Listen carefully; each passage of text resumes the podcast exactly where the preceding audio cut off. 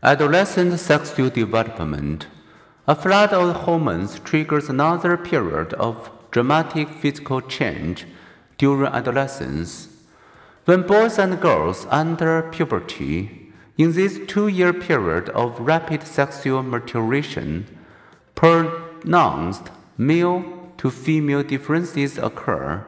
A variety of changes begin at about age 11 in girls and about age 12 in boys. Though the subtle beginnings of puberty, such as enlarging testes, appear earlier, a year or two before the physical changes are visible. Girls and boys often feel the first stirring of attraction toward someone of the other or their own sex. Girls slightly earlier entry into puberty can at first propel them to greater height than boys of the same age, but boys catch up when they begin puberty, and by age 14, they are usually taller than girls. During these growth spurts, the primary sex characteristics, the reproductive organs, and external genitalia developed dramatically, so do the secondary sex characteristics. Girls develop breasts and larger hips. Both facial hair begins growing and their voices deepen. Pubic and underarm hair emerges in both girls and boys.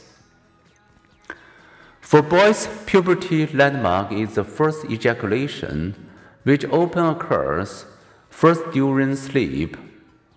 This event, called spermarche, usually happens by about age 14. In girls, the landmark is the first menstrual period, usually within a year of age 12 and a half. Early Menarche is more likely falling stresses related to father absence, sexual abuse, insecure attachment, or a history of mother smoking during pregnancy. In various countries, girls are developing breast earlier and reaching puberty earlier than in the past.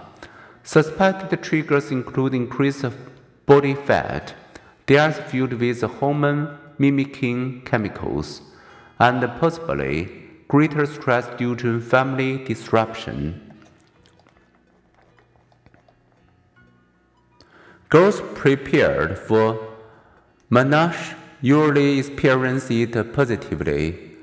Most women record their first menstrual period with mixed emotions pride, excitement, embarrassment, and apprehension Men report mostly positive emotional reactions to spermarche.